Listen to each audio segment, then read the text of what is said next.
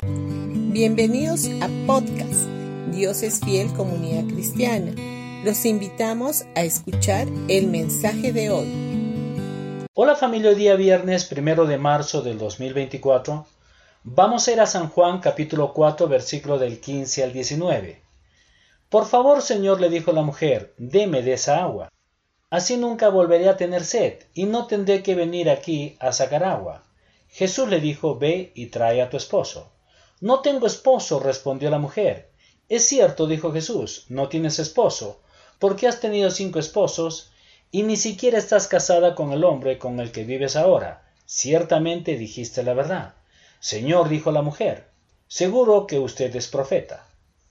Esta respuesta que le dio la mujer a Jesús no requirió ningún gran discernimiento por parte de ella, ya que Jesús conocía todas las cosas y le contó los detalles más íntimos de su vida. Cualquiera podría haber percibido que Jesús era un profeta después de decirle prácticamente toda su vida.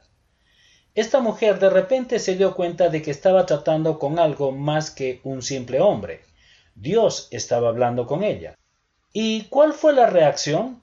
Ella le cambió de tema, ella sacó a relucir una cuestión doctrinal relacionada con el lugar apropiado de adorar.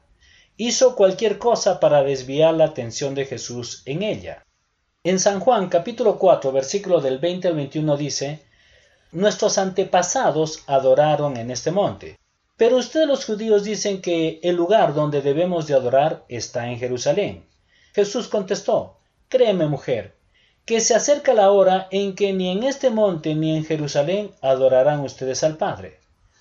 Todos tenemos una tendencia de construir muros de privacidad alrededor de los detalles íntimos de nuestra vida. Tenemos miedo de dejar que alguien, especialmente Dios, mire hacia adentro. Pero Dios ya lo sabe y quiere todo nuestro corazón. Jesús la llevó a esta mujer directamente al tema de su relación personal con Dios.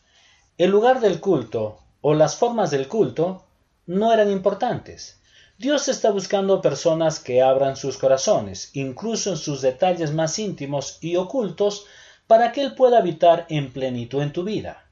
De la misma manera hoy, Satanás está tratando de que nos ocultemos más en las formas y en los ritos en vez de tener intimidad con Él. Dios quiere que le adoremos en espíritu y en verdad. Cualquier cosa menos que esto no es suficiente.